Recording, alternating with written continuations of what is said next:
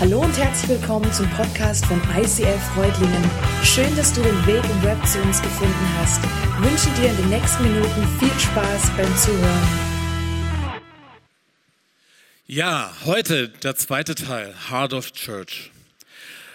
Und in Heart of Church, in dieser Serie, da schauen wir hinein in die Anfänge der Church, in die Anfänge der Kirche. Und dazu schaue ich oder schauen wir uns heute wieder die Apostelgeschichte an. Und die Apostelgeschichte, die kommt direkt nach den Evangelien, wo beschrieben ist, was Jesus getan und wie er seine, seine Jünger gelehrt hat. Und die Apostelgeschichte, die nimmt uns mit hinein, ja, wie die Jünger mit dem, was sie von Jesus gelernt haben, was sie bei ihm gesehen haben, ja, wie sie damit umgegangen sind. Und man könnte ja meinen, irgendwie, Mensch, die, die Jünger, die Apostel, die waren doch eigentlich, die waren doch super vorbereitet. Die müssten doch eigentlich genau gewusst haben, wie es geht dieser Auftrag, Zeuge zu sein, von dem, was sie mit Jesus erlebt hatten, das Evangelium zu verkünden in die ganze Welt hinein. Und dieser Auftrag war, denke ich, schon klar. Aber es war auch eine Challenge. Denn solange sie ja mit Jesus unterwegs waren, da konnten sie ihn fragen. Da konnten sie sagen, hey Jesus, wie hast du das gemacht? Was war der Grund, dass du so gehandelt hast? Aber jetzt, wo Jesus aus ihrer Mitte in den Himmel genommen war, ja, da waren sie auf sich gestellt. Und ja, sie hatten die Kraft des Heiligen Geistes empfangen. Sie hatten den Heiligen Geist. Und Jesus hatte ihnen zugesagt, dass sie in dieser Kraft unterwegs sein würden, dass diese Kraft, dieser Heilige Geist sie befähigen würde, diesen Auftrag auszuleben, auszuführen.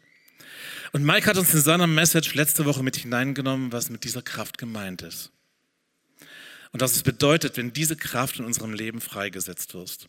Also wenn du es verpasst hast, dann lege es dir ans Herz. Schau dir dies, diese Message von letzter Woche nochmal an. Also den Aposteln war jetzt klar, okay, jetzt geht's los. Irgendwie mussten sie jetzt ja starten. Aber die Frage war, wie? Wie sah das aus? Wie sollten sie damit beginnen, die Welt zu erreichen? Und an dieser Stelle steigen wir heute ein.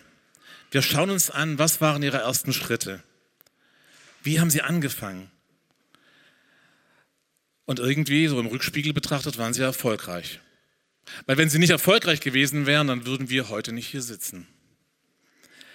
Und wenn ihr eure Bibel dabei habt oder die Bible-App vielleicht auf eurem Smartphone, dann lade ich euch ein, jetzt eure Bibel aufzuschlagen oder diese Bibelstelle, die ich euch jetzt nenne, Apostelgeschichte 3, ähm, mitzulesen.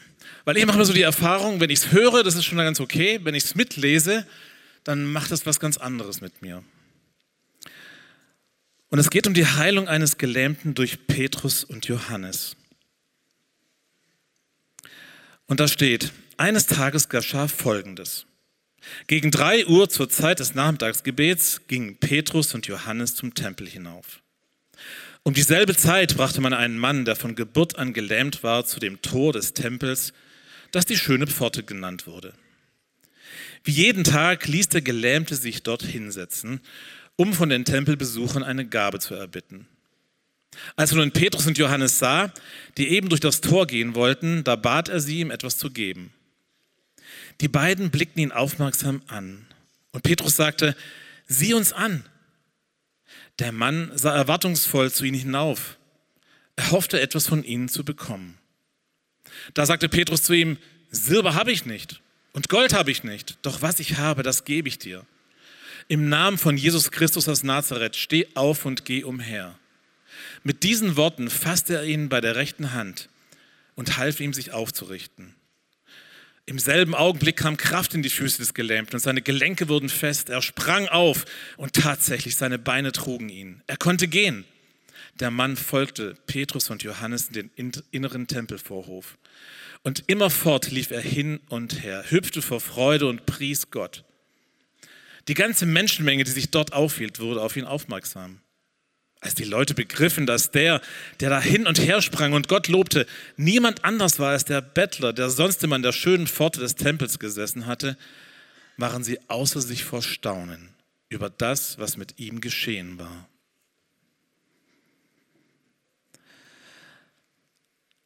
Ich weiß nicht, wie es dir geht, wenn du das hörst. Vielleicht denkst du, ja, es ist ein Bericht aus der Bibel und ja, hörst du und denkst, ja, okay, Wunder waren ja jetzt so in dieser Zeit einfach gar nicht so außergewöhnlich. Vielleicht sind dir aber einfach bestimmte Dinge aufgefallen. Und ich möchte mit euch einfach mal so schrittweise durch diese Verse gehen. Da heißt, gegen drei Uhr zur Zeit des Nachmittagsgebets gingen Petrus und Johannes zum Tempel hinauf.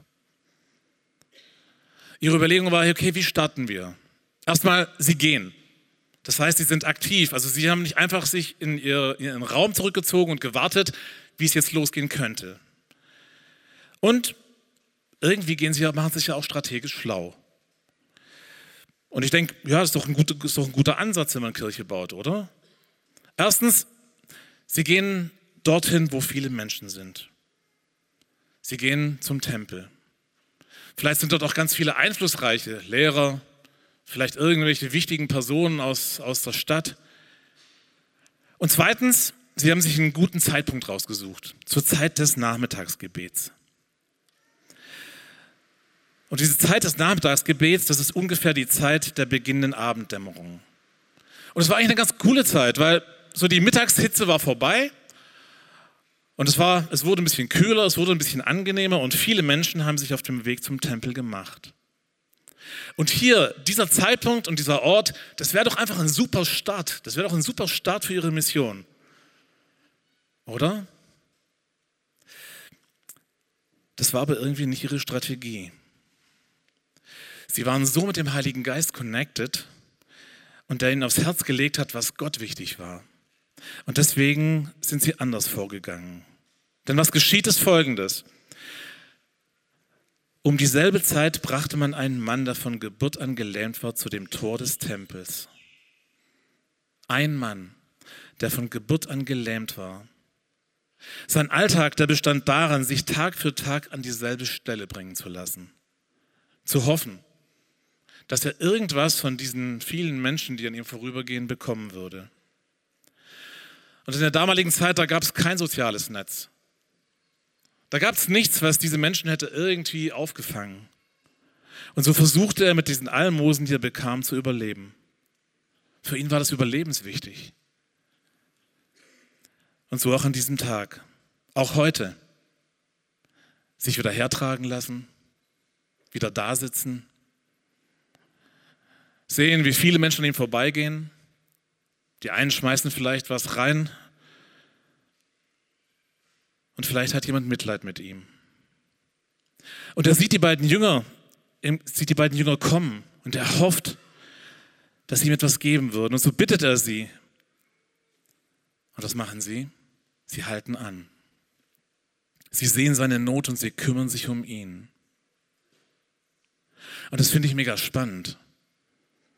Sie starten eben nicht mit Menschenmassen. Sie starten eben nicht damit, dass, jetzt dass sie irgendwo sich einen Punkt gesucht hätten, wo sie jetzt irgendwo ein ganzes, ganze, eine ganze Hall oder einfach viele Massen erreichen, sondern sie starten mit diesem einen Mann.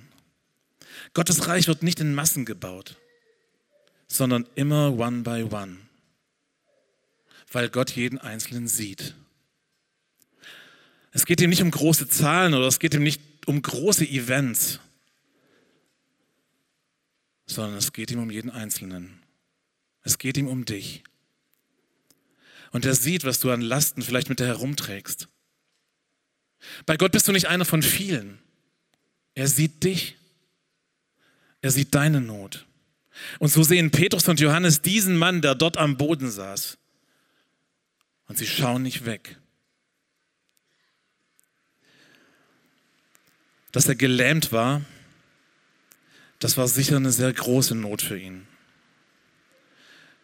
Aber sicher war es genauso eine Not für ihn, dass ihm, ein, dass ihm als einem, der sich aufgrund seiner Krankheit nicht wirklich selber versorgen konnte, der Zugang zum Tempelinneren verboten war. Er war krank und er galt als unrein. Und der Tempel war ein Ort der besonderen Gegenwart Gottes, wo sich alle außer ihm zum Gebet versammelten. Für ihn hieß es aber, sorry, du kommst hier nicht rein. Kein Zutritt. Und jeder kannte ihn. Wie oft sind diese einflussreichen Menschen an ihm vorbeigegangen? Die Wichtigen, die Schönen, die Reichen, die ganz schön Reichen. Wie oft hat er ihre Blicke gespürt, die ihm klar, klar gemacht haben, hey, sorry, du gehörst nicht zu uns. Du bist nicht einer von uns. Du bist krank. Und vielleicht, und das war in der damaligen Gesellschaft gar nicht so, gar nicht so unüblich, waren sie noch der Meinung, hey, selber schuld? Du bist selber schuld, dass du krank bist. Könnt ihr euch vorstellen, was in diesem Mann vorgegangen sein muss? Sein ganzes bisheriges Leben saß er wortwörtlich am Rand. Er war außen vor. Und das hatte Spuren in ihm hinterlassen. Genauso wie er aufgrund seiner Krankheit am Boden war, so, so ging es genau seinem Selbstwert. Sein Selbstwert war auf dem Nullpunkt. Und das Herz dieser ersten Kirche war anders. Sie läuft nicht an ihm vorbei. Die beiden blickten ihn aufmerksam an und Petrus sagte, sieh uns an. Die beiden schauten aufmerksam auf ihn. Das heißt, sie nehmen nicht einfach nur aus dem Augenwinkel wahr und merken, hey, da sitzt einer, sondern sie sind in diesem Moment ganz für ihn da. Und Petrus sagt, sieh uns an. Petrus und Johannes, die tun das, was sie bei Jesus gesehen haben, was sie von ihm gelernt haben. Sie nehmen den Mann ernst und sie zeigen ihm Respekt, indem sie sagen, du musst dich nicht wegducken. Du musst nicht wegschauen. Du musst dich nicht schämen. Du bist es wert. Du bist es wert, dass du wahrgenommen wirst. Du bist es wert, dass man dich anschaut. Und vielleicht erlebt dieser Mann zum allerersten Mal, dass ihn wirklich jemand wahrnimmt. Und das war eine Form des Respekts, der für ihn damals fremd war und vielleicht auch für die damalige Welt. Echter Respekt und Achtung waren Kennzeichen dieser ersten Kirche. Und Jesus hatte es vorgelebt, dass im Reich Gottes andere Maßstäbe gelten. Viele Menschen hatten bei ihm erlebt, dass eben nicht die äußeren Umstände entscheidend sind, sondern dass jeder, egal mit welcher Geschichte, von Gott geliebt und angenommen ist. Gesellschaftliche Zwänge und Normen waren für Jesus kein Thema, wenn er sich dem Einzelnen zugewandt hat. Und auch wenn Menschenmassen um Jesus herum waren, war ihm der Einzelne wichtig. Er sah den Einzelnen. Er sah seine Not und begegnete ihm mit Liebe und Wahrheit. Und ich habe mich gefragt, ist es dann nicht merkwürdig, dass ausgerechnet die Kirche über die Jahrhunderte eine Kultur geschaffen hat, die Menschen manchmal auch wieder auf die eine oder andere Art und Weise vermittelt, du gehörst hier nicht rein, du gehörst nicht dazu. Und wisst ihr, ich nehme uns da als ICF voll mit rein. Wisst ihr, manchmal macht es mich traurig, wenn ich jemanden treffe, der vielleicht schon mal in der Church war bei uns und mir dann sagt, hey, ich war ein paar Mal da, aber ja, ich weiß nicht, ich bin irgendwie nicht so richtig reingekommen.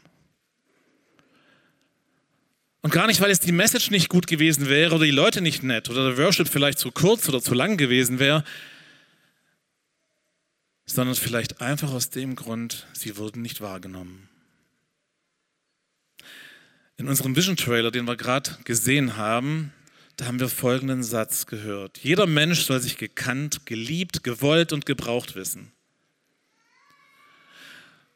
Und vielleicht sagst du, ja, klar. Vielleicht stimmst du dem einfach völlig zu und sagst, hey, ja, das ist so.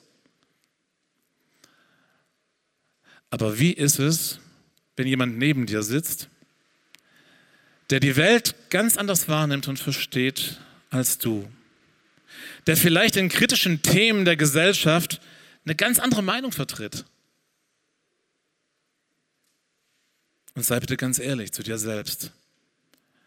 Bleibst du dann bei dieser Zustimmung, bei dieser uneingeschränkten Zustimmung, dass jeder Mensch, egal woher, in unserer Church wissen soll, dass er gekannt, geliebt, gewollt, gebraucht ist?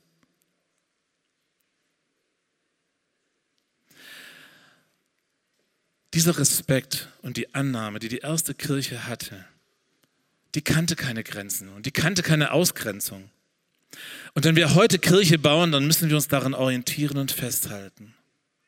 Egal woher du kommst, du bist es wert. Du bist es wert, wahrgenommen zu werden. Du bist es wert, ernst genommen zu werden. Du darfst hier zu Hause sein und du bist willkommen. Zurück zur Apostelgeschichte.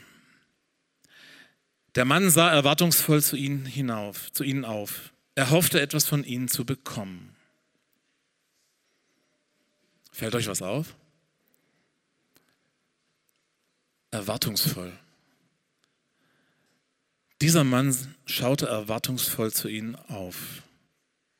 Was der Mann erwartete, war eine schnelle Lösung für seine aktuelle Lebenssituation. Er erwartete einfach ein gutes Almosen. Vielleicht einfach so viel, dass es auch noch für morgen reicht. Dass es sich morgen vielleicht nicht dorthin bringen lassen müsste. Und das wäre eigentlich schon viel mehr, als er eigentlich gehofft hätte. Der Lahme schaute auf. Und er hatte sich an diese Perspektive gewöhnt. Und vielleicht auch an diesen Gedanken, dass sich das für ihn auch niemals verändern würde. Und ich glaube, genauso wie seine Perspektive eingeschränkt war, so war auch seine Erwartung. Wie sieht es da mit uns aus? Bist du voller Erwartung? Mit welcher Erwartung bist du heute hierher gekommen? Ein guter Gedanke? Vielleicht eine coole Worship-Zeit? Oder vielleicht einfach ein paar coole Leute treffen? Und wisst ihr, das ist alles okay. Aber die Frage, die ich mir stelle, ist, ist meine Perspektive vielleicht auch eingeschränkt? Und genauso meine Erwartung? Bin ich in meiner Erwartung manchmal auch so wie gelähmt? Was hoffst du zu bekommen? Da sagte Petrus zu ihm, Silber habe ich nicht und Gold habe ich nicht. Doch was ich habe, das gebe ich dir im Namen von Jesus Christus aus Nazareth. Steh auf und geh umher. Mit diesen Worten fasste er ihn bei der rechten Hand und half ihm, sich aufzurichten. Und ich glaube, im ersten Moment war das für den Lahmen erstmal eine Enttäuschung. Seine Erwartung, dass er heute ein bisschen mehr einnehmen würde als Almosen als sonst, Moment, das wird nicht erfüllt. Aber dann, dann geschieht was, was seine ganze Vorstellungskraft sprengt. Dann geschieht etwas, das im Namen von Jesus wird seine Wirklichkeit mit einem Moment auf den Kopf gestellt. Und das verändert alles für ihn. Und Petrus fasst ihn an der rechten Hand und hilft ihm auf. Und in der letzten Woche haben wir gehört, dass Jesus uns beauftragt, Zeuge zu sein von dem, was wir mit ihm erlebt und bei ihm gesehen haben. Petrus nimmt diesen Mann an die Hand und er hilft ihm ganz praktisch bei den ersten Schritten, bei den ersten Schritten im Glauben. Und wisst ihr, das ist gelebte Jüngerschaft. Das ist gelebte Jüngerschaft der ersten Kirche, jedem anderen zu helfen, ein Jünger Jesu zu werden. Und das ist Vorbild für uns heute. Und im selben Augenblick kam Kraft in die Füße des Gelähmten. Und seine Gelenke wurden fest. Er sprang auf und tatsächlich, seine Beine trugen ihn, er konnte gehen. Und ich finde es mega spannend, welche Dynamik jetzt hier reinkommt. Das ist beinahe so ein bisschen wie so ein Reporter bei einer Fußball-WM, finde ich. Im selben Augenblick kam Kraft in die Füße des Gelähmten, seine Gelenke wurden fest, er sprang auf und tatsächlich,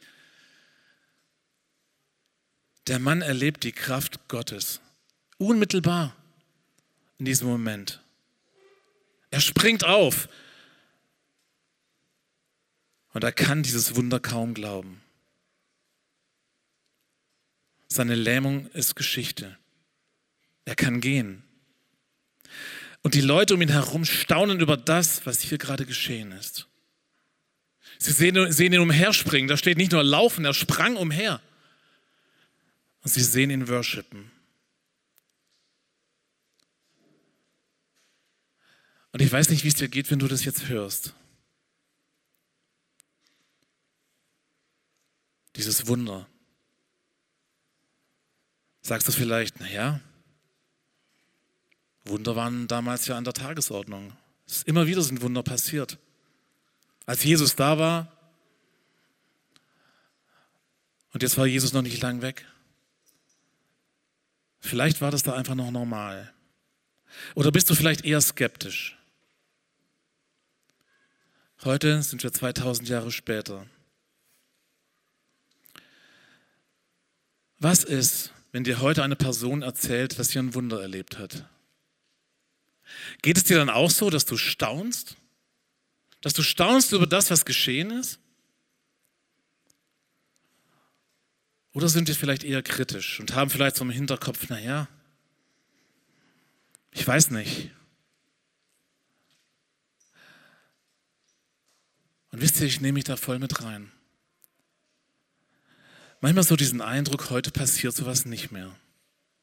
Oder wenn sowas passiert, dann ja, vielleicht nicht bei uns. Vielleicht passiert sowas in Afrika. Und wisst ihr, ich brauche immer wieder die Erinnerung durch Gottes Wort. Ich brauche immer wieder die Erinnerung durch die Bibel, dass ich Gottes Wort lese und im Gebet zu ihm komme, damit meine Perspektive korrigiert wird. Dass ich wegsehe von dem, was aus meiner menschlichen Sicht machbar und vorstellbar ist und hinsehe zu dem Gott, dem alles möglich ist. Zu dem Gott, der durch und durch gut ist. Und ich brauche den Austausch mit Freunden, mit Menschen, die mit Jesus unterwegs sind und mir erzählen, was sie mit ihm erleben. Und die Bibel ermutigt uns dazu, dass wir von den großen Taten Gottes erzählen. Und lasst uns das tun. Lasst uns von dem erzählen, was Jesus in unserem Leben tut, was wir mit ihm erleben. Für die Apostel damals war das Übernatürliche das Natürlichste von der Welt. Sie hatten es bei Jesus erlebt und sie wussten, wir haben einen Gott, der Wunder tut. Wir haben einen Gott der Durchbrüche. Und dieses Göttliche war ein Gamechanger. Und ich denke, wir müssen eine Kirche sein, für die das genauso ist. Wunder gehören in diese Kirche hinein. Und jetzt fragst du mich vielleicht, Willst du mir jetzt ernsthaft sagen, es gibt heute noch Wunder?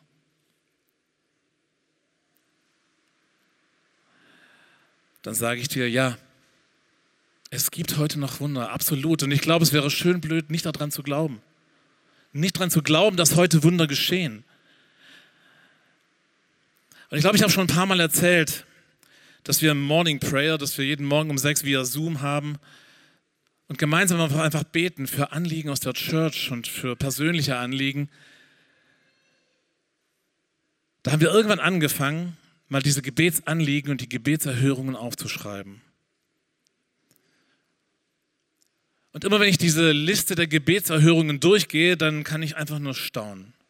Dann geht es mir genauso wie diesen Menschen, die diesen Lahmen haben auf einmal gehen sehen. Ich bin am Staunen über das, wie Gott wirkt im Leben jedes Einzelnen. Auch heute, 2023. Denn auch da gibt es Menschen, die Heilung erleben. Manchmal körperlich, manchmal in Beziehungen. Da gibt es Menschen, die Freiheit erleben, die frei werden von Dingen, die sie belasten, von Dingen, die sie limitieren. Fakt ist, Gott erhört Gebet. Definitiv. Und er tut heute noch Wunder. Und vielleicht denkst du jetzt, naja, okay, also wenn ich so ein Wunder vielleicht erleben würde in meinem Leben, dann könnte ich auch glauben. Aber liegt hier vielleicht genau ein Knackpunkt? Der Mann folgte Petrus und Johannes in den inneren Tempelvorhof. Und immerfort lief er hin und her, hüpfte vor Freude und pries Gott. Der Mann ist außer sich vor Freude. Er kann gar nicht aufhören, hin und her zu rennen und Gott zu loben. Und was tut er als erstes? Er geht mit Petrus und Johannes in den Tempel, der für sein ganzes bisheriges Leben unerreichbar war. Aber ich glaube, das Wunder, das er erlebt hat, geht noch weit darüber hinaus. Er ist nicht nur körperlich geheilt, er erlebt Freiheit. Er erlebt in diesem Moment Freiheit von der Ausgrenzung, Freiheit von Perspektivlosigkeit, und Freiheit von Hoffnungslosigkeit. Und er erlebt die reale Gegenwart Gottes in seinem Leben. Und ich will dir sagen heute Morgen, das Einzige und Wichtigste, was du wirklich brauchst, das ist die Wiederherstellung deiner Beziehung zu Gott. Darum geht's. Alles andere ist zweitrangig. Das ist das Wichtigste und darum geht es uns auch als Kirche. Und ja, wir wünschen uns, dass Wunder geschehen. Aber wir wünschen uns noch viel mehr, dass du in deiner Beziehung zu Gott wächst. Dass du erlebst, was es bedeutet, ein Kind Gottes zu sein. Dass du erlebst, wie groß das Geschenk dieser Gnade ist, die wir in Jesus haben. Und dass du diese Liebe und bedingungslose Annahme von Jesus erlebst. Die ganze Menschenmenge, die sich dort aufhielt, wurde auf ihn aufmerksam. Als die Leute begriffen, dass der, der da hin und her sprang und Gott lobte, niemand anders war als der Bettler, der sonst immer an der schönen Pforte des Tempels gesessen hatte, waren sie außer sich. Sie waren außer sich vor Staunen über das, was mit ihm geschehen war. Dieser Mann war ein lebendiges Zeugnis für Jesus. Sein Worship, seine Freude, sein Umherspringen, sein Tanzen war eine Message. Das war eine Message zur Ehre Gottes. Und das hatte einen Impact. Das hatte einen direkten Impact auf sein Umfeld. Sie waren außer sich vor Staunen. Und vielleicht ist das auch die Message für dich heute. Steh auf. Steh auf und sei so wie dieser Mann, ein lebendiges Zeugnis. Fang an, mutige Schritte zu gehen. Stell dich diesem lebendigen Gott, diesem liebenden Gott zur Verfügung und bitte ihm dir zu zeigen, was dein nächster Schritt ist. Nicht deine Kraft ist entscheidend, sondern dass die Kraft Gottes in und durch dich wirkt. Veränderte Menschen verändern die Welt. Das Ziel unserer Kirche ist so beschrieben. Als Kirche ist es unsere Leidenschaft, dass Menschen Jesus Christus ähnlicher werden, furchtlos leben und unser Umfeld positiv verändern. Und ich möchte dich einladen, du kannst hier deinen Namen einsetzen. Als Rainer oder wie dein Name auch ist. Es ist meine Leidenschaft, dass Menschen Jesus Christus ähnlicher werden. Dass sie furchtlos werden, dass ich furchtlos werde und das Umfeld positiv verändere. Das beginnt bei dir und bei mir.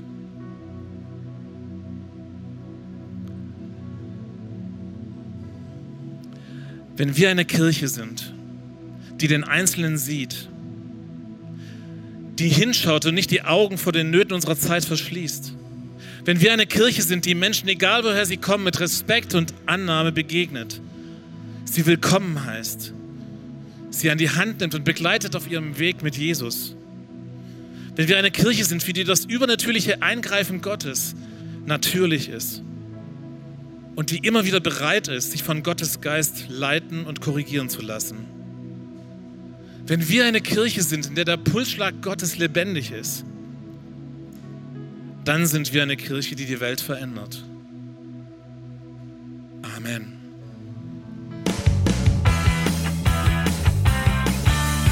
ICF Reutlingen sagt Dankeschön fürs Reinklicken. Weitere Infos findest du unter MinusReuflingen.de